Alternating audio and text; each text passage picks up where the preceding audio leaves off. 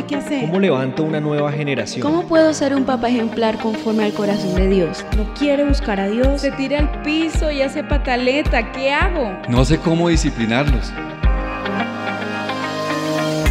Estamos creyendo en una nueva generación. Hagamos parte de esta gran misión. Decídete a formar tus hijos a la luz de las escrituras. Levantemos una generación basada en los principios bíblicos. Una nueva generación. Muy buenos días, audiencia de nuestro programa Una Nueva Generación. Estamos felices de estar nuevamente con ustedes hoy en un programa que realmente me parece como muy contundente, profundo, escabroso y terrible. Buenos ¿Cierto? días, pastora. Sí, señora, pues es un tema que genera muchas como emociones diferentes en las Preguntas, personas, sí. dudas, sí. Nuestro programa de hoy es sobre el abuso sexual. Y yo sé, porque muchos han sido víctimas, muchos y muchas han sido víctimas del abuso sexual. Y me encantaría saber cómo les pasó, qué hicieron y cómo lograron salir adelante. Sí. Vamos a orar y vamos a comenzar. Padre, nosotros presentamos delante de ti este programa, Señor. Yo te ruego que tú nos enseñes y nos eh, dirijas, Señor, pero sobre todo pongas en nosotros todas las alertas para cuidar a nuestros pequeñitos, para cuidar nuestros niños. También te ruego que utilices este programa como una herramienta para sanar el corazón de las víctimas del abuso sexual, que tú me permitas llegar hasta lo más profundo del corazón y de los sentimientos que han sido vulnerados en las personas que han sido violentadas. En el nombre de Jesús, abre todos los canales espirituales y te ruego, Señor, que este programa llegue hasta lo último de la tierra para que podamos entender que somos vulnerables, Señor, al ataque de Satanás, pero mucho más nuestros niños. En el nombre de Jesús, gracias, Señor. Amén. Bueno, audiencia, Hace días atrás tuve una clase con los estudiantes del Faith College, con los niños de la iglesia infantil, y me di cuenta cómo los niños son tan, tan, tan ingenuos Y confiados. y confiados. Estos muchachos del Faith College les dijeron, niños, abrazo grupal. Niñas y niños entre los 4 y 5 años se botaron a abrazarlos.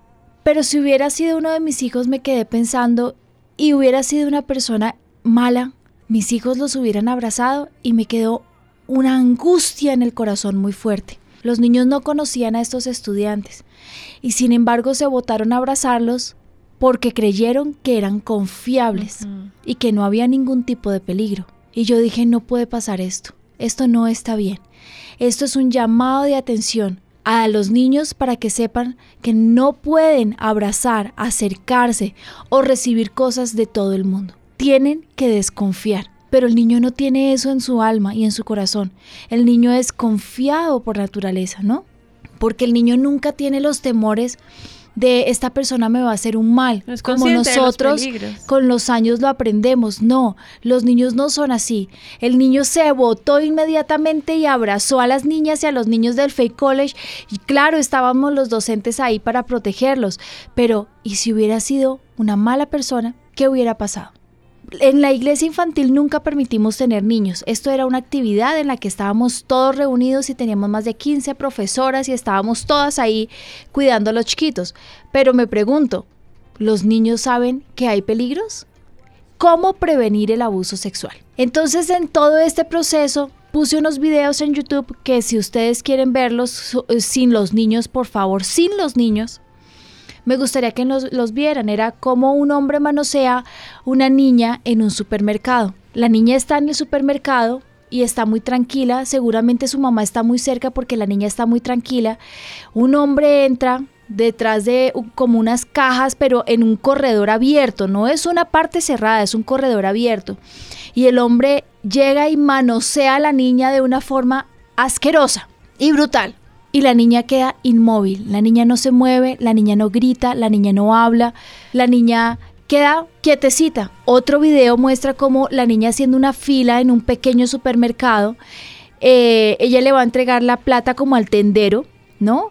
Para que le dé un producto y en ese momento llega un hombre y la jala un poquito en medio de la fila donde hay gente y le mete la mano debajo de su falda y la toca de una forma aberrante. Y no se queda contento, lo repite. Y la niña paga su producto, recoge sus cosas y se va. ¿Ustedes saben lo que le pasa a esa chiquita? Ella va a creer el resto de su vida a los cuatro añitos porque no se ve que tenga más edad. ¿Qué pasó? ¿Quién soy? ¿Por qué me tocó de esa forma? ¿Por qué lo hizo? Y empezará un espíritu inmundo de lascivia, de sexo, podría ser de homosexualismo. Ustedes saben la cantidad de espíritus inmundos que pueden entrar, penetrar el corazón de una pequeñita y destruirla para siempre. Destruirla. Solamente porque la mamá la dejó unos segundos lejos de su vista y fuera de su alcance. La única forma de prevenir el abuso sexual en los niños hasta los 5 o 6 años es cuidándolos 24 horas. No hay otra forma. No los podemos dejar solos. Entonces, ¿qué es el abuso sexual? Y voy a empezar en el tema. El abuso sexual ocurre cuando un adulto utiliza un niño con fines sexuales o involucra a un niño en un acto sexual. También incluye cuando un niño que es mayor o más poderoso usa a otro niño para gratificación sexual o excitación. El abuso sexual es cualquier forma de contacto físico con o sin acceso carnal. O sea, yo voy a explicar esto, con o sin penetración. Contacto físico y sin contacto físico realizado sin violencia o intimidación o sin consentimiento. Se reportan más de 80 mil casos al año de abuso sexual a los niños y niñas, pero el número de casos que no se reporta es aún mayor, ya que los niños tienen miedo de decirle a alguien lo que les pasó y el proceso legal para validar el episodio es muy difícil. ¿Cómo puede ocurrir? El abuso sexual a los niños puede ocurrir en la familia, a manos de un padre, un padrastro, un hermano, un tío, un vecino, un abuelo, una mujer, porque las mujeres también violan, o fuera de la casa, por ejemplo, un amigo, una persona, un hermano, un vecino, un desconocido. Sin embargo, cuando el abuso sexual ha ocurrido, el niño desarrolla una variedad de pensamientos e ideas angustiantes. Claramente no hay un niño preparado psicológicamente para hacer frente al abuso sexual. ¿Por qué? Porque el niño no tiene ni idea qué es un abuso sexual porque jamás se le ha preparado para eso. Y nunca lo vamos a hacer, porque es que cómo le preparo yo a un niño para decirle un día te van a abusar física y sexualmente. Esto es imposible. Mira que yo leía que también lo que tú decías, no solamente es la penetración como tal o el acto sexual, sino que incluso una charla sexual inapropiada se considera abuso sexual. Hacer que un niño vea actos sexuales también es un abuso también es abuso sexual. Eso es muy cierto. Mira, hay tantas formas en que el niño es violentado y el niño es perturbado en una mente que es absolutamente ingenua, pura y santa, porque así tendría que ser. Bueno, le damos bienvenida a la doctora Adriana Saloma. Adrianita, buenos días a nuestro programa. ¿Cómo has estado? Buenos días, Pastora Lina. Muy bien, muchas gracias. Gracias por invitarme a tu programa. Para mí es un gusto estar aquí acompañándolos a todos otra vez. Muchas gracias, Adrianita. Estamos hablando hasta ahora de lo que es el abuso sexual. ¿Quién podría ser un abusador? Puede ser cualquier persona, puede ser un compañero de trabajo si traes al niño al trabajo, puede ser un vecino, puede ser el abuelo, puede ser el tío, puede ser... Las mujeres abusan sexualmente, Adrianita, también abusan sexualmente. Sí, es eh, se, considera que cualquier persona que pertenezca al núcleo familiar puede hacer esto. Y según una, un estudio eh, del Boletín Nacional que realiza la primera infancia en Colombia de cero a siempre.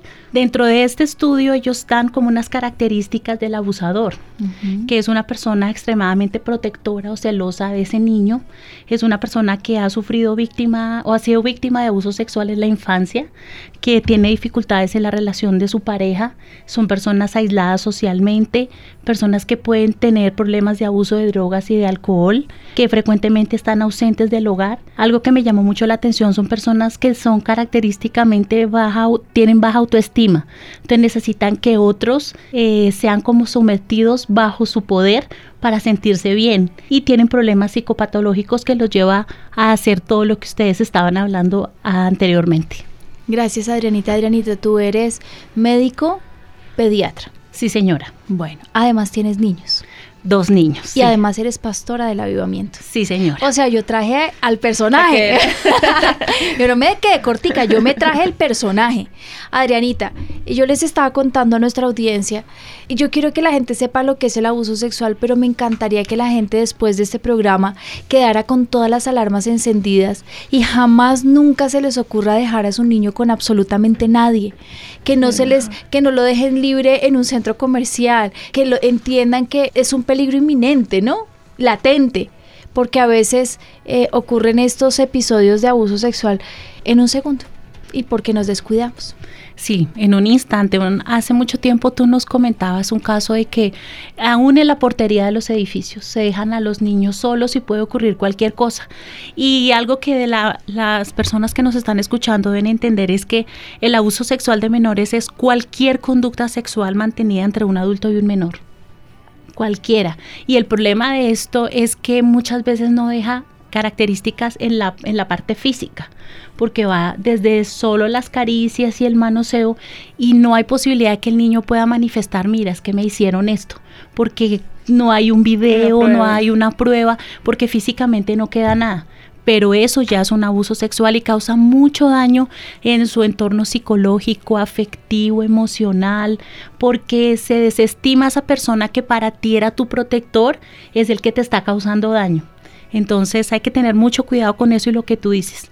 No se puede dejar nunca a un niño solo, y menos con un extraño y aún con personas con los cuales los niños no se sientan agradados o tú veas la mínima reacción de rechazo, eso es una alarma para nosotros como papás. El abuso sexual se da intrafamiliarmente y lo vamos a ver también afuera. ¿Cuándo se puede dar? Dentro de la casa, porque los padres a veces eh, eh, no creen que su hijo pueda ser abusado tal vez por su cónyuge, por, bueno, por un familiar, por... ¿Has escuchado casos?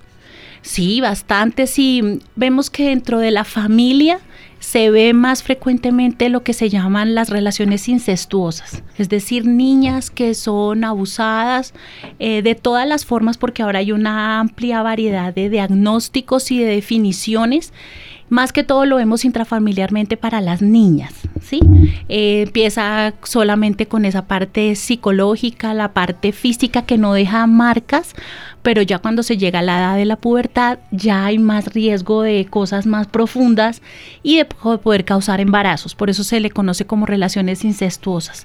Mientras que extrafamiliarmente lo vemos con más afectación en los niños, por eso tantas cosas relacionadas con los pederastias, porque se busca más es a los niños extrafamiliarmente, e intrafamiliarmente vemos más afectación de las niñas.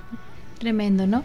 Durante el año 2016, el Instituto Nacional de Medicina Legal y Ciencias Forenses registró 21.399 exámenes médico-legales por presunto delito sexual en Colombia. Terrible. Ahí cuando ya hay un examen, ¿no? Pero ¿sabes cuántos no han podido ir, que no les creen o que el niño nunca habla porque se queda? Porque lo más triste de todo esto es que el niño cree que es culpa de él. Sí. Y él va a ir a contar, pues él no quiere que lo vayan a disciplinar y lo vayan a regañar. Entonces se queda callado, se asusta y pasan los años y nunca sus papás se dan cuenta. O Sí. sea que aquí lo que nos están diciendo es que solamente en las estadísticas el 30% de la población de abuso sexual es la que denuncia. Imagínate. Muy mal. En general, el 86% de las valoraciones se realizaron a personas entre los 0 y 17 años. El 76,57% de las víctimas contaban con un nivel de educación básica primaria o menos, congruente con la distribución por edad de población e- elevada. El presunto agresor en el 88% de los casos era una persona cercana a la víctima, como cual un familiar, un conocido, un amigo, una pareja o una expareja. ¿Cómo les parece? No sé, es el mismo núcleo y algo que a mí me llamó mucho la atención es que cuando hablamos de maltrato infantil, cuando hablamos de abuso sexual, las Naciones Unidas hicieron un estudio, imagínate, para ver cómo se podría contrarrestar este problema. Y ellos dicen que eliminar y dar respuesta a la violencia contra los niños y las niñas es quizás más difícil en el contexto de la familia que en ningún otro lado debido a que esta familia es considerada por lo general la más privada de todas las esferas privadas. Eso es una explicación de lo que tú comentabas, que los niños no denuncian, porque ¿cómo van a pensar que fue mi tío, que fue el novio de mi mamá el que me hizo este daño si se supone que es alguien que me debe proteger? Mira que tenemos un caso, nos escribe ella aquí en Bogotá, dice que ella se siente identificada porque su tío precisamente la abusó cuando ella era niña y ella nunca fue capaz de decir nada, dice lo que la pastora Lina dice es cierto, yo me sentía que si de pronto decía no me iban a creer, me iban a a decir que era mi culpa y lo peor fue que se repitió con su hermana pequeña. Ella sí habló, pero no le creyeron y dijo, yo sabía que era cierto, pero igual tampoco dije nada. Ya ahorita pues gracias a Dios eh, soy casada, perdoné a mi tío, pero son cosas que son muy difíciles de olvidar. Imagínate, eh, yo creo que eso es algo que jamás se, olvida Estoy convencida de que el, Señor puede sanar el corazón y transformar los pensamientos y hacer cosas maravillosas. Sí, estoy convencida de eso. Pero también sé que cuando el Señor no, no llega, eh, pues imagínate, eso es una catástrofe sentimental y psicológica, ¿no? Sí, mira, en, esto que te digo de la, del boletín de violencia dice que uno de los factores más importantes para poder recuperar a un niño psicológica y emocionalmente es primero que le crean, que lo que está diciendo es verdad, que no se lo está inventando. Y segundo, que tenga la capacidad, la, principalmente la madre, tenga la capacidad de abrazarlo, aceptarlo y acompañarlo durante el proceso. Cuando esto ocurre, la sanidad en estos dos aspectos, y obviamente primero el Señor, pero vemos el amor del Señor a través de la mamá. Cuando se da este apoyo y este soporte por parte de la mamá, las eh, secuelas desaparecen y el niño puede nuevamente entrar en el entorno y tener una vida completamente normal. Tremendo, ¿no? Quiero agradecerle a nuestra oyente que nos contó su historia. No sabes cómo edifica para nosotros el programa y el que tú abras tu corazón y nos cuentes. Gracias por hacerlo porque yo sé que es algo difícil. Tenemos otro. Ella nos escribe desde Funza, nos cuenta que pasó algo en su casa. Ya vive en una, una casa quinta. Nos cuenta que fue a sacar un agua de la lavadora y dejó al niño ahí en la puerta afuera jugando con unos niños del conjunto de las casas y que en ese momento otro niño que tiene siete años, su hijo tenía tres, le tocó su pene y aparte le dijo que besara el de él. Ella llevó todo ese caso a la fiscalía, pero pues como era otro menor de edad, incluso la fiscal le dijo que, que ellos estaban explorando su cuerpo, que era totalmente normal y antes quedó ella como la mala. Ah, ¿cómo te parece? En, lo que uno ve cuando estudia a los niños, la, eh, todo lo relacionado con los niños, eh, hasta un 20% de los abusos sexuales que se reportan, como el caso de la oyente que nos escribe, eh, se presenta por otro menor de edad. Sí. Hasta un 20%. Tú, el pastor nos presentó hace poco una película, no sé si tú la viste, Adrianita. La escuché, pero no, no la he visto. Una película muy impactante, de verdad muy impactante que nos presentó el pastor aquí en la iglesia. Eh, además, que sana muchísimo las emociones hablando sobre el área sexual y estaban contando gente muy importante eh, de Hollywood diciendo, uno de ellos decía, yo empecé a ser un abusador sexual a los seis años. Yo era ya un abusador sexual, porque a los cuatro años lo habían metido a un internado, era muy pequeñito cuando lo metieron a un internado y los niños abusaban de él. Y para él era muy normal, a los seis años él ya era un abusador sexual.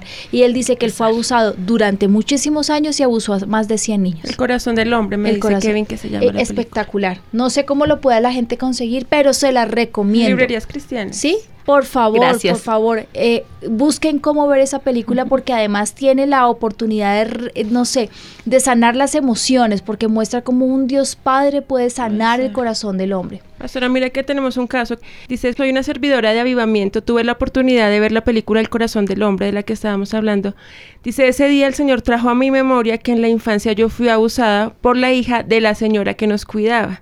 Me mostró imágenes mías y de mi hermanito cuando éramos abusados. Imágenes que yo había borrado a mi memoria, yo no tenía conciencia de eso, pero viendo esa película el Señor me las mostró y me mostró que en ese momento Él estaba conmigo y que rompía esas cadenas que me ataban y dice a partir de ese momento fui libre de muchas cosas que vivía y no sabía por qué las tenía. Tremendo, ¿no? Gloria a Dios, te felicito y le doy gracias al Señor. Yo sé que este es un programa dirigido por el Señor. Mm. Bueno, ¿qué más nos ibas a contar, Adrianita? Eso que tú dices ahorita de, de, este testimonio que me pareció muy impactante. Imagínate que hay una empresa encuestadora en Colombia que se llama Gallup y se encarga de hacer encuestas. Entonces, debido a los altos índices de reporte desde el 2005 para acá, que se casi se han triplicado las consultas por posibles delitos sexuales en medicina legal, encontraron que hay un subregistro impresionante de no solo maltrato infantil, sino de abuso sexual en niños. Y encontraron que el 22% de los adultos entrevistados sufrieron abuso cuando eran niños. Y solo cuando se dieron las características de las preguntas entendieron que habían sido abusados. Para ellos eso era un comportamiento más que cariñoso de sus familiares. Y dentro de estos, el 38% apenas fueron reportados a las autoridades porque sus padres se dieron cuenta, o un familiar o, o, un profesor se enteró, lo denunció, pero el resto se quedó callado. O sea, ni siquiera sabían que estaban siendo abusados. Por lo que tú estás diciendo, porque nunca un niño se imagina que la persona que lo está cuidando y debe protegerlo porque su cerebro le dice protección es quien lo va a vulnerar. Hay a, una a dañar. que nos cuenta precisamente eso. Dice que el padrastro a ella la manoseaba cuando era niña. Las hermanas se enteraron, le dijeron que lo denunciara, pero ella era muy pequeña y no se atrevió a hacerlo. Él la amenazaba con maltratarla, con hacerle daño si ella llegaba a hablar. Y dice que lo peor de todo es que su madre sabía lo que estaba pasando y ella lo permitía, que ella incluso cree que nunca han hablado eso con sus hermanas, pero que ella cree que a ellas también las abusaba.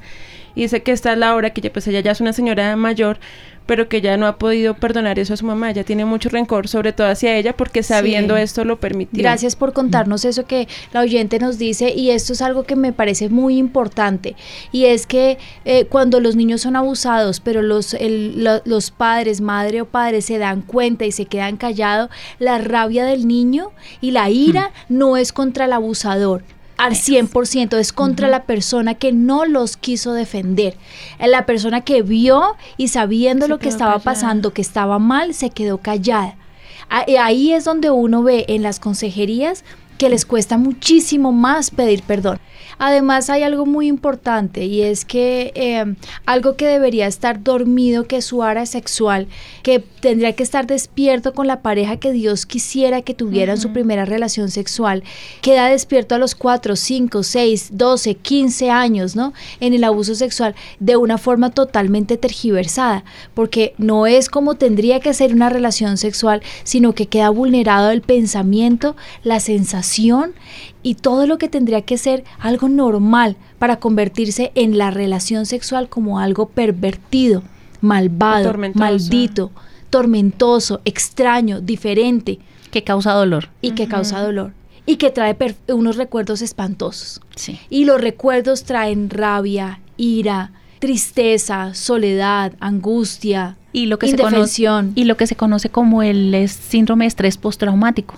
Personas que no pueden tener una relación rela uh, tener amistad con otra o son personas que viven una vida caótica porque piensan que todo está mal y que la culpabilidad es sobre ellos porque ellos fueron los culpables de lo que pasó o también estas personas que no tienen satisfacción sexual, ¿no? Uh -huh. Ellos saben, fueron abusados en su niñez y cuando están buscando las relaciones sexuales no tienen satisfacción con su pareja porque lo que tienen en su, en su cerebro es algo diferente. Entonces empiezan a buscar cosas diferentes, eh, pervertidas también, ¿no? en las sí. relaciones sexuales. Pastora, tengo el caso de un oyente, él es desde Costa Rica, nos cuenta que cuando él era pequeño la mamá lo dejaba con una amiga de ella que vivía con ellos y ella lo cuidaba, pero que esa mujer abusaba de él, dice, con vegetales, con cosas, recuerdo al dolor, dice, ella me decía que a mí no me iban a gustar las mujeres, sino los hombres, ella le inculcaba eso desde que él era pequeñito. Un tiempo después dice que ella lo llevó a donde uno de sus familiares también el esposo de su hermana, su sobrino mayor, también abusaron de él cuando tenía solo cinco años. Dice, esto me afectó tanto que crecí luchando con el homosexualismo durante toda mi adolescencia. Fue tan terrible que destruyó mi autoestima y crecí con mucha inseguridad y creyendo que nadie me amaba nos cuenta que fue difícil de perdonar, que el Espíritu Santo lo ayudó a poder hacerlo. Dice, hoy en día todo esto que viví es parte de mi ministerio. Él trabaja con jóvenes y niños allí en Costa Rica y dice, lo que yo viví me ha servido para ayudar a otros que lo vivieron o que lo están viviendo. Soy pastor de jóvenes y formo un equipo de consejería para ayudar con las personas que han sido víctimas. Felicitaciones, felicitaciones. Dios te bendiga y haga de tu ministerio algo maravilloso. Nos dejas boquiabierto Porque a uno ahí no puede ver sino el plan de Satanás, pero Mm. también uno puede ver el plan de Dios, porque mira que el Señor lo rescató, porque si está Sí. escuchando nuestro programa es porque ahí está el Señor, ¿no? Y el caso es perfecto para saber que Dios alcanza cualquier situación y Él puede hacer nuevas todas las cosas, que es lo que yo quiero que la gente sepa y entienda en este programa, que aunque el Señor no está de acuerdo eh, de, de lo que ha pasado y que quien debería ser el responsable, que son los papás, no estaban ahí, el Señor siempre llega al rescate, en cualquier momento de la vida, pero Dios es el que rescata. Ella nos cuenta que cuando tenía 8 años fue abusada. Dice, hasta el día de hoy tengo 33 años, yo no le he contado esto a nadie y en ocasiones tengo sueños sexuales horribles, le he pedido perdón al Señor por esos sueños que tengo. En oración también he perdonado a este hombre, pero no he hecho nada más al respecto. ¿Usted cree, pastora, que deba ir a consejería para ser ministrada en liberación? Porque ya soy casada y la mayor parte del tiempo no deseo tener intimidad con mi esposo. Sí, totalmente. Me encantaría que vinieras a consejería. Yo te puedo recomendar a la pastora Sonia, a la pastora Dubi, eh, que me gusta, son las que yo siempre remito estos casos porque eh, tienen más experiencia y yo te prometo y te aseguro que una liberación y un proceso de consejería te puede llevar a una victoria total. Pero no cualquier tipo de victoria, una victoria total, porque yo sé que en el Señor Él hace cosas maravillosas. Eso es lo que quiero que les quede claro. Bueno, el abuso sexual cuando se da extrafamiliarmente. En el caso del abuso sexual extrafamiliar se incluye a toda aquella persona que no conforma al grupo familiar del niño, pero que tiene suficiente acceso a este como para cometer el abuso sexual infantil. A lo largo de un tiempo, niñeras, profesores, maestros, escuelas, líderes, sacerdotes, toda persona ajena a su grupo pequeño es también un Potencial. posible violador. Sí, esto, hay algo que como que es común en esto y es las personas que tienen algún poder sobre los niños, alguna autoridad sobre los niños y mira que los niños no se resisten fácilmente. No. Entonces esto es aprovechado por estos abusadores porque eh, es importante lo que leíamos al principio las características del abusador porque son personas que al ser oprimidas, al ser baja autoestima, necesitan oprimir a alguien más como para una fuga de escape. Y nada mejor que los niños. Y tienen unas artimañas súper inteligentes, ¿no? Y sabias para poder coger el niño, para atraerlo, un dulce. Yo me acuerdo que a mí me cantaban cuando era chiquita una canción que me da risa, que me decían, eh, ven niñita, niñita, te regalo un dulcecito. y así me contaba, mi mamá me decía, un día van a llegar y te dicen, ven, ven niñita, niñita, te regalo un dulcecito, ven niñito, niñito, te regalo un bombón, un bombombún. ¿No? Y así eh, te van a traer y te pueden hacer y te pueden hacer daño. Nunca te alejes de los papás. Era el mensaje de mis papás, pero yo creo que es muy cierto. Sí, ¿no? claro. Y yo le contaba a mis hijos eh, cuando hace como unos, eh, no sé, unos seis años, nos pasamos a un apartamento y el señor de al lado del apartamento tenía un, un perro precioso, un eh, bernés de la montaña, un perro Mm, lindísimo. mm. Pero cuando yo me trasté al apartamento, el primer impacto fue ese señor. Ese señor no me gustó, me dio muchísimo miedo. Y el apartamento quedaba la puerta de él contigua a la mía, o sea, había un metro de distancia entre las dos puertas. Ese señor no trabajaba, él era un ex militar. Muy peligroso. Su, esposa permanecía en el apartamento todo el día, Y él salía con su perro todo el día a pasearlo. Pero lo que a mí me impresionaba cuando yo salía al niño, con los niños al parque es que él salía a mostrarle el perro a los niños y luego los retiraba un poquito. Entonces yo le dije a mis hijos, los reuní un día y les dije, nos vamos a tener que trastear de apartamento porque este apartamento no me gusta. Pero quiero decirles que este señor es un señor malo, ¿no? Y no quiero que lo saluden, no quiero que se le acerquen y no quiero que nunca consientan ese perrito. Ese perrito es el instrumento para atraer los niños y para dañarlos. Y yo les dije tal cual. Este señor puede llevarlos a su apartamento, meterlos ahí, tocar sus partes íntimas, dañarlos, matarlos y luego picarlos en pedacitos y distribuirlos por todo Bogotá. Mis hijos veían pasar a ese señor. Mis hijos veían a pasar a ese señor y quedaban paralizados. Un día Benjamín me dijo, mami, el vecino me dijo que si queríamos ir a jugar básquetbol juntos. Y yo le dije, ¿tú qué le dijiste? Mami, yo salí corriendo. Lo vi en la portería y salí corriendo. El- yo te aseguro que el tipo era un abusador de niños. No, terrible. ¿no? Qué triste. Entonces, eh, a veces los papás tenemos, esa persona es mala, pero ¿será falsa religiosidad? ¿Será que sí? ¿Será que no? ¿Será que el Señor no nos va a dar esa alarma? Aquí hay peligro, peligro. Yo me trasteé de ese apartamento por mi vecino. Abramos los ojos. Eh, Satanás quiere destruir nuestros hijos. ¿Cómo? De todas sea. las formas posibles. De todas las formas posibles. Pero qué mejor forma que destruir su cerebro, su integridad, sus emociones, su corazón con algo en lo que es tan difícil salir adelante. Se logra, claro que se logra. Pero los niños no lo van a contar. Hay un oyente que nos escribe desde Chile, dice que su abuelo cuando iba de visita a sus papás de pronto estaban en la cocina o algo y él se iba a la habitación de ella, dice nunca la tocó, nunca accedió a ella, pero sí hacía que ella lo tocara a él y le hiciera ciertas cosas. Entonces dicen, mis papás nunca supieron hasta cuando ya yo era mayor, les conté y el papá le dijo que él había vivido algo similar, me imagino que también con su padre. Qué terrible, ¿no? Y eso es un abuso sexual.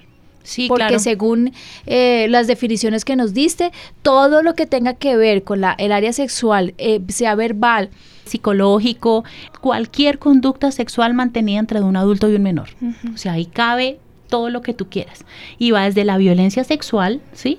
Que la, la violación, el abuso, la explotación, la trata de personas, el acceso carnal violento, la esclavitud sexual, la tortura en personas protegidas. O sea, es súper amplio el concepto. Entonces, algo que esté fuera de lo normal para la edad en cuanto a conducta sexual es un abuso sexual. Tremendo, ¿no? O sea, es amplísimo el término, sí. O sea que la responsabilidad como padres no es solamente eh, que no lo dejemos al lado del pedrastre identificado como el violador de niños, es que cualquier persona cercana a nosotros puede ser un peligro inminente, ¿lo entienden? Mira que nos cuenta un oyente que su tío cuando iba de visita a quedarse a su casa decía, no, yo duermo con el niño. Y pues tenía toda la noche para Ay, tocarlo, para acceder a él. Y dice que pues él intentó contar, no le prestaron atención, dice que ahora, bueno, él ya conocido a Jesús, pudo superar eso, pero nos cuenta que ahorita trayendo a la mente, también fue abusado por su empleada de pequeño, cuando él era pequeño, pero él nunca comentó nada de esto. Y eh, lo que veo también es que se, como que son patrones que se repiten, o sea, si fue abusado una vez, como que el niño tiene más eh, posibilidades de volver a ser abusado. Es como una Sí, puerta como una puerta abierta. Literalmente, yo también lo veo en los niños que atienden consejería, un chiquito que ha sido abusado una vez, eh, es como si Satanás dijera, eh, destruyámoslo con todo, con todo. entonces se le acerca el tío, la empleada de servicio y, al re- y para completar tiene siempre... eh, relaciones eh, sentimentales eh, muy tormentosas, ¿no? Y parejas muy tormentosas también.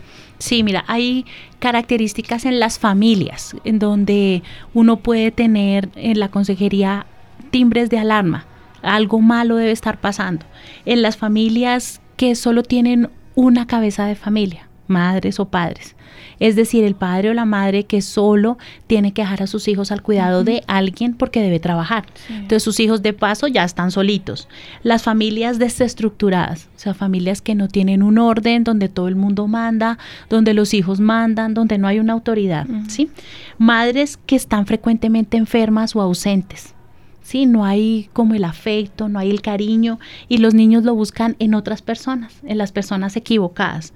O hay problemas de hacinamiento, lo que tú dices, en una en un cuarto Sí, si duermen dos, sí. duermen tres, ¿sí? Sí. Eso se facilita.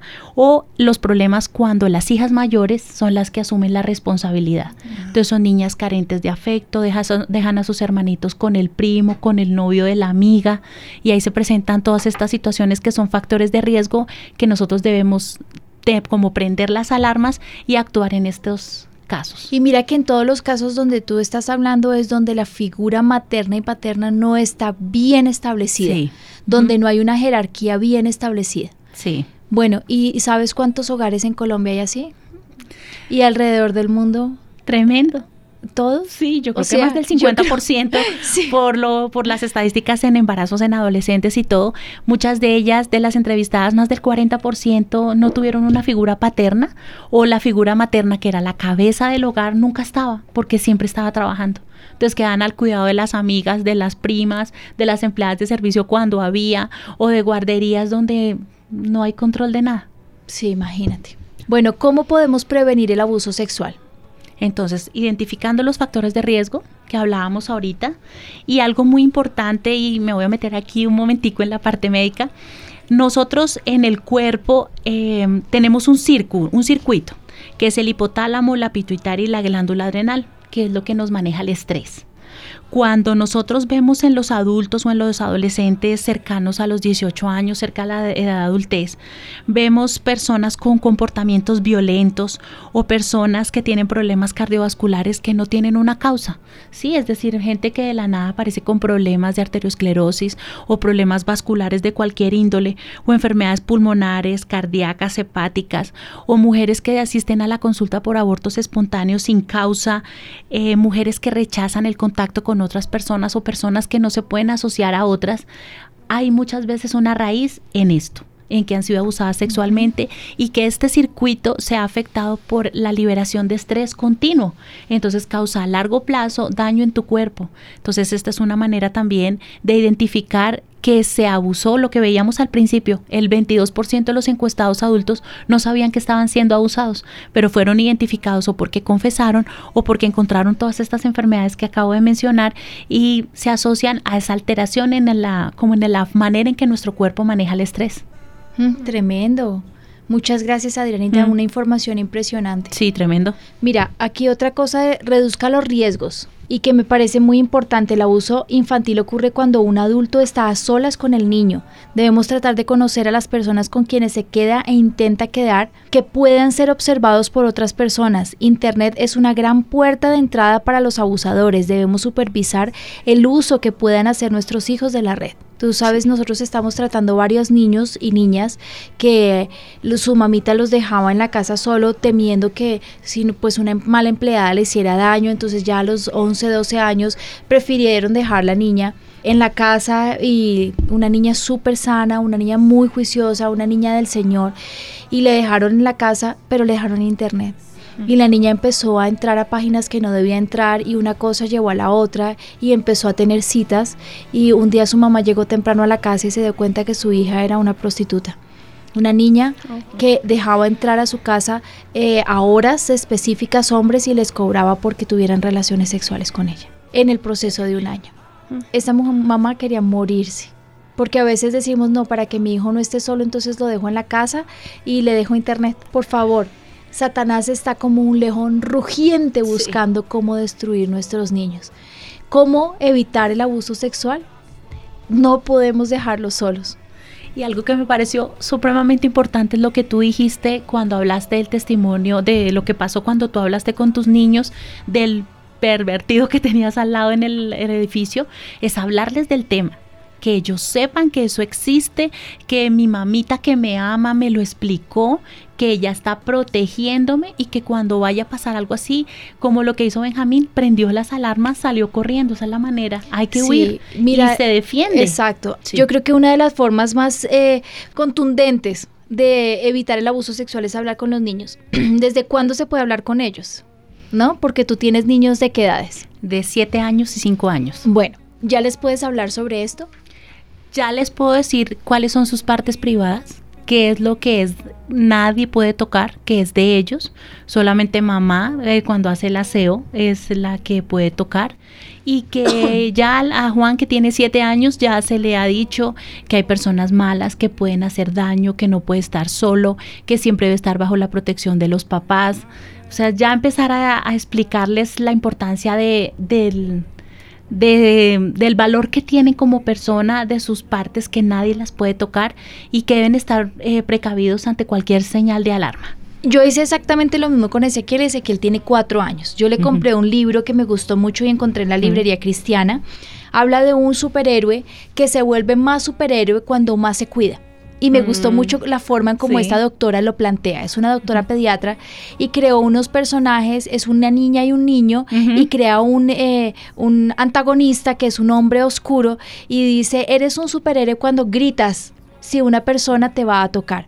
Eres un superhéroe cuando le cuentas a mamá que una persona te quiere llevar a un lugar oscuro. Eres un superhéroe cuando tú no te dejas mirar tus partes íntimas. Eres un superhéroe y empieza a contar una historia. Entonces yo le conté, le, le compré este libro a Ezequiel y a él le impresionó mucho. Y me acuerdo que un día eh, su hermano mayor le fue a dar una palmada en la cola para molestarlo y le dijo, tú me vuelves a tocar mi cola y yo le voy a decir a mi mamá que te pegue muy duro entendió muy bien lo que tenía que ser. Sí, claro. ¿Sí? Y así tiene que ser. Sí, claro. mira que hay varios testimonios muy parecidos donde el papá es el que abusó de las niñas, de pronto papás separados, hay tres casos iguales, cuando iban de visita donde el papá, él abusaba de las niñas, les las amenazaba con que no iban a volver a ver a su mamá, con cosas así, si ellas llegaban a contar algo, muchas de ellas pues crecieron así, nunca dijeron nada, otras niñas sí nos cuentan oyente que le contaron a su mamá y ella pues tomó las medidas necesarias y un oyente dice que ella también sospecha que esto está pasando, que puede hacer, que ella cree que su papá, o sea, su esposo puede estar abusando de su hija, que ella no permite ni que la bañe, o sea, como que, cómo poner esos límites o cómo saber si sí pasa o no. ¿Por qué es el papá? Pues, eh, a ver, si la señora tiene una mínima de duda, pues aléjelo. Aléjelo. Yo también diría exactamente lo mismo. Si tu pareja, tú sabes, yo tuve una, un caso hace muchos años de una mamá que se fue de viaje con su niña. Hoy la niña seguramente es una adulta. Eh, ella se fue con su niña para, para, para, la playa y se dio cuenta que en el baño cuando eh, el papá estaba bañando a la niña sin ropa, el papá había tenido una erección. Y ella me dijo, a mí esto me impresionó muchísimo y me dijo, ¿estará pasando algo malo? Le dije, sí está pasando algo malo. Ahí hay un problema. Ella me dice que, eh, eh, ella me decía que ella, el papá le decía, yo cambio la niña, yo quiero cambiar la niña. Yo le dije, por favor, aléjate, aléjate de él. Es un posible violador. Se lo dije claramente. Ella no me hizo caso y muchos años después llegó con la niña. La había tenido en diferentes psiquiatras. El papá había abusado de ella muchas veces. Ay, no. Qué pesar. Si tienes esa inquietud y esa angustia, por favor, pregúntale al Señor, aléjate. Aléjate, pon cámaras, eh, dile Señor, muéstrame, déjamelo ver y si no, aléjate. Yo prefiero que te alejes porque es que la vida de tu niña es demasiado valiosa. Yo prefiero pecar hoy por exceso y no por eh, religiosidad. No, es que en este caso uno tiene que tomar las medidas necesarias, todo lo que sea necesario porque ay, no, es que yo puedo decir, no, pero es que tan exagerada, pero cuando haya pasado el daño, ya el daño es irreparable, o sea, ya no puedes devolver el tiempo. Entonces lo que mejor puedes hacer es eso, preguntarle al Señor, muéstrame, pero cuida a mi niña y empezar a tomar las medidas necesarias. un campanazo que yo siempre le digo a los papás en las consultas, si al niño no le gusta, ponle cuidado. El niño no dice mentiras. O sea, el niño en ese sentido, porque se va a inventar las cosas? Sí, ellos lo son los que nos van diciendo, mira, mamita, yo me siento mal, no quiero ir. Fundamental, el niño no quiere ir a esa casa, pues ¿para qué lo sigue llevando? Algo está pasando, ¿sí? Con el mínimo comportamiento del niño y si ya hay la inquietud de la mamá, eso es una alarma. Se fue la paz, la palabra dice que sigue, busca la paz y síguela. Si no la encuentras, pues a ver, aleja a tu hija de su propio papá y mira las alternativas de que lo cuiden alguien más. No sé, Dios siempre da la salida, nunca nos deja solos. Dios siempre da una salida, sí. Pero cuando ya haya ocurrido algo terrible, imagínate qué podemos hacer ahí. Claro, Dios puede entrar y hacer milagros. Y también quiero dejar algo sobre la mesa. Si tú sabes que tu hijo fue abusado sexualmente, si sabes que es víctima de abuso, si tú eres víctima de abuso, si fuiste abusado, si tú fuiste una víctima o si tú eres un victimario, porque a ti te gusta abusar niños, a todos los que me están escuchando, las puertas de avivamiento están abiertas para que vengan a consejería. Por favor, si te gusta ver pornografía infantil, si sientes impulsos para tocar los niños, si tú sientes que necesitas eh, eh, ver eh, en ropa interior un niño o sin ropa y sientes que algo te está perturbando, ven a consejería. Las puertas de avivamiento están abiertas y hay especialistas que quieren también escucharte y, y ayudarte a salir de esto. Un espíritu inmundo te está atacando y yo te aseguro que hay también una solución para ti. Dios tiene algo mejor para ti, Dios quiere darte libertad, lo importante es que dispongas tu corazón para que Él entre y te transforme, porque Él tiene muchas bendiciones si tú le recibes a Él en su corazón. Amén. Acerca de la consejería pastora, pues son todos los martes y miércoles de 9 de la mañana a 6 de la tarde. No tiene ningún costo, no requieren cita previa, pero también hay un número de WhatsApp de consejería para que los oyentes puedan anotarlo. Es el 320-395-1677. 320-395-1677. Este WhatsApp funciona de martes a viernes en horarios de oficina. O sea, todas las herramientas para ustedes. Estamos aquí para poderles ayudar. Bueno, otra, otro riesgo que pueden ustedes reducir es no dejen que los niños con ninguna persona se queden, no permita que sus hijos duerman en, en, otro lugar que no sea su casa, no los dejen solos en sitios públicos, no lo obligue a sentarse en las piernas de nadie, enséñele límites claros en cuanto al cuidado personal de su cuerpo. Esto es muy importante y a esto también quería dedicarle un segundo. No permitas que las niñas se sienten en las piernas de los hombres, por favor. Yo vi un video hace, hace unos días también de un hombre, el, padrastro de la niña que empieza a jugar con ella, hacerle cosquillas, la sienta en las piernas, le toca sus senos, le toca sus genitales, le sigue haciendo cosquillas. La niña no es boba, ella sabe lo que está pasando. pero lo que más me molesta es que en el video se ve como la mamá se ríe de todo esto. Uy, no. Pues Muchas veces las mujeres por no cambiar su situación económica y por no cambiar su situación familiar y, sentimental, se quedan callados ante el abuso de sus hijos. Y no se ve en un caso, se ven muchos casos.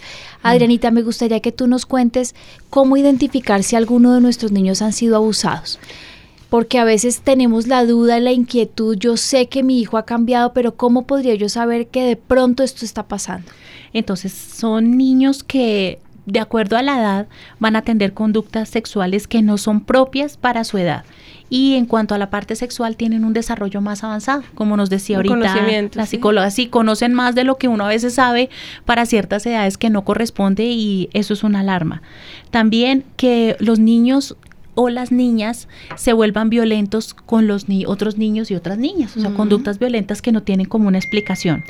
Eh, que haya en los niños temor por estar con ciertos familiares o personas que no sean de tu familia, que sean conocidos, pero que de cierta manera hay una relación cercana, pero los niños rechazan estar con estas personas, ¿sí? No desean ir a la casa del familiar X o del, o del amigo, rechazan esta situación. También a personas que hayan estado o niños que sean toquen sus partes privadas de una manera que te llame la atención. O sea, no lo deben hacer, pero lo hacen frecuentemente. ¿Sí? Que se están exponiendo a sus partes íntimas, eso no está bien. Personas que les, a los niños que les guste dormir no solo, sino con alguien en la cama. Que dormía solito y ahora no, ahora no es que yo quiero estar con este o que alguien esté conmigo siempre en la cama, eso también hay que tenerle cuidado. Niños que se sientan aislados, que en el colegio la profesora dice, no, mira, es que a él le gusta estar solito, no le gusta hablar con nadie, no le gusta que nadie lo toque, o cuando la profesora se va a acercar, él cree que le van a hacer daño, empiezan a tener conductas de rechazo también. Personas, em, niños que cuando se les habla de estar en contacto con otros niños empiezan a llorar, empiezan a sentir afectados por el hecho de compartir con otros niños. Niños que cambien su forma de ser de un momento para otro, que eran felices y ahora ya no lo son, o niños que se vuelvan demasiado extrovertidos, que quieran entablar relaciones con otros niños de una manera súbita, esto también nos debe llamar la atención.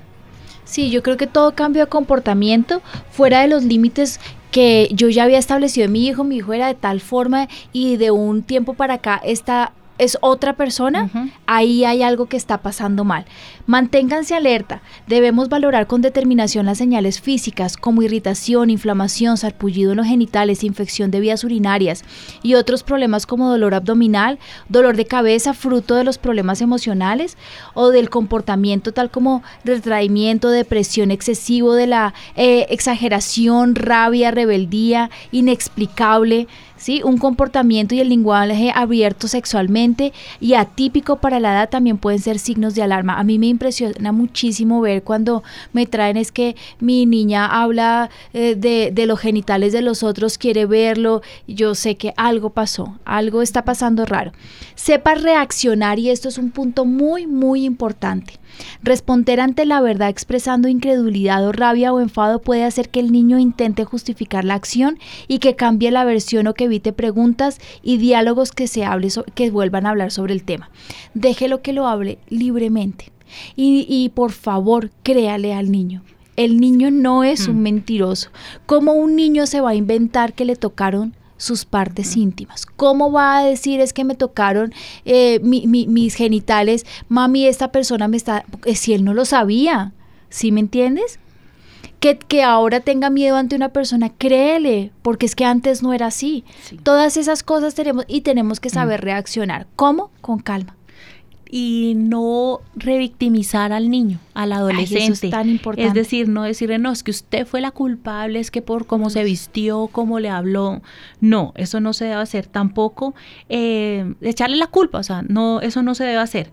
Decirle que el agresor es el culpable, ¿sí? Que esa persona fue la que te hizo daño y debe ser investigado, no debe quedar en la impunidad. Sí que no es responsable de ese evento como tal y también que eh, es, repite eso el niño no es responsable del evento que sucedió no es responsable por favor entiéndalo no porque dejó la puerta del baño abierto es responsable, no porque se cambió enfrente de ese hombre, el niño no es responsable y el que me está escuchando y fue abusado no eres responsable.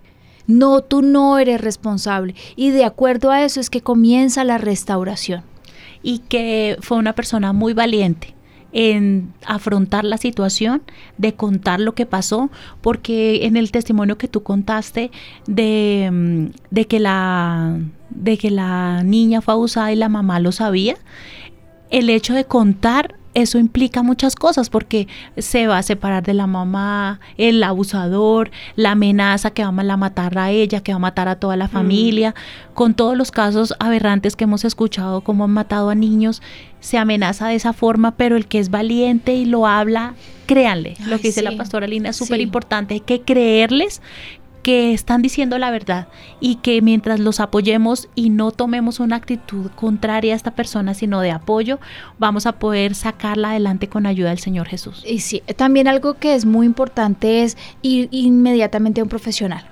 ¿Sí? ¿A qué profesional? Si tú sabes que esta persona está siendo abusada físicamente y sexualmente, pues ve donde las autoridades y denuncia.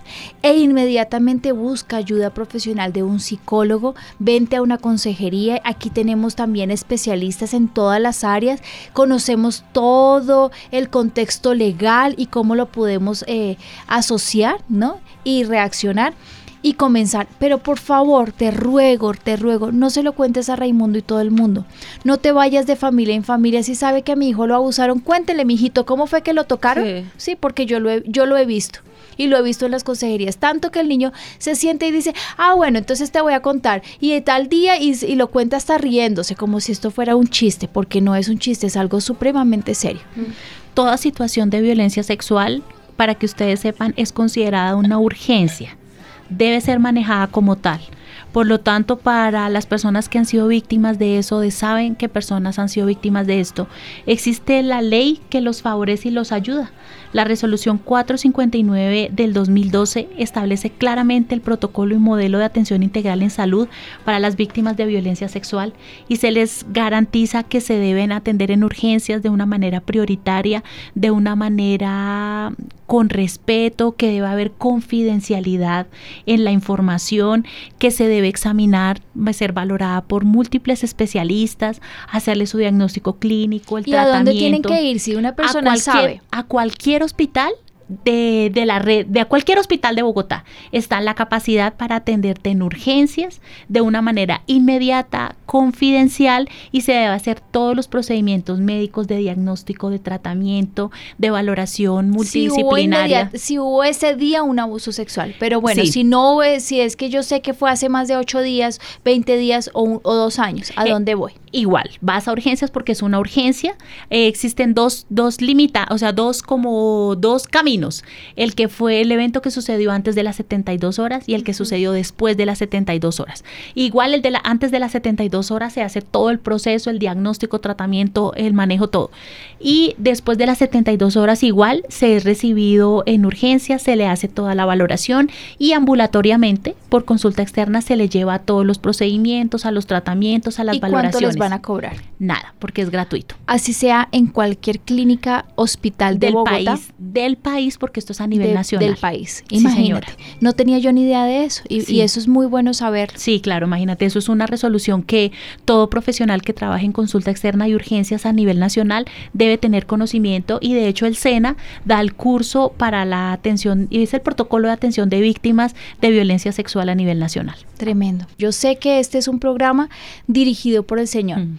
No es solamente para que las personas que, que creen o no creen en el abuso sexual, sino para aquellas que, que lo han vivido y pueden ser sanas, para todas aquellas personas que tienen niños y saben que ahora hay un peligro que está latente alrededor de ellos y tienen que cuidarlos, y para todos nosotros que estamos escuchando, para que realmente nos sensibilicemos con el caso, con lo, con lo que está viviendo nuestra sociedad hoy en día. Vamos a orar y vamos a darle gracias al Señor. Adrianita, Bien. muchas gracias por este programa, por haber estado con nosotros. Fue de muchísima edificación y muy enriquecedor toda tu intervención. Gracias, Steffi. Gracias, Kevin.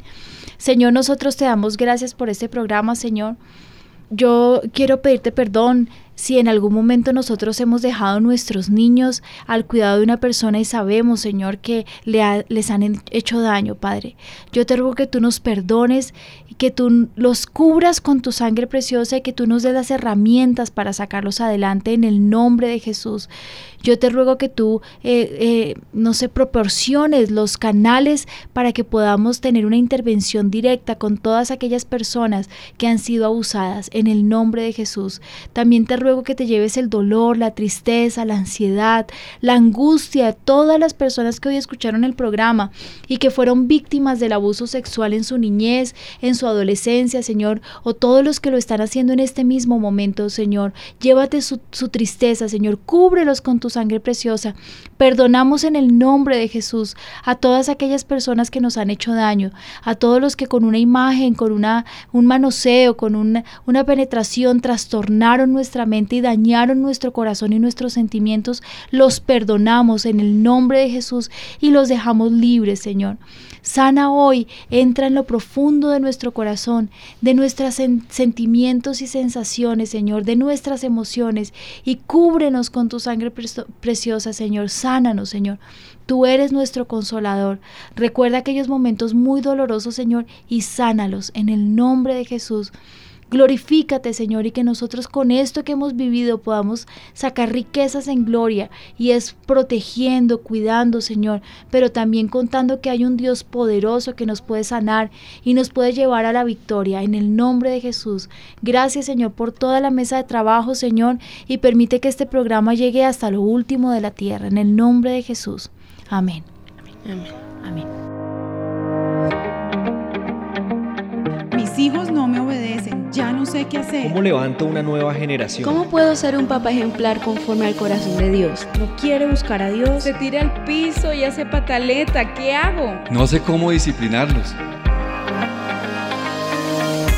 Estamos creyendo en una nueva generación. Hagamos parte de esta gran misión. Decídete a formar tus hijos a la luz de las escrituras. Levantemos una generación basada en los principios bíblicos. Una nueva generación.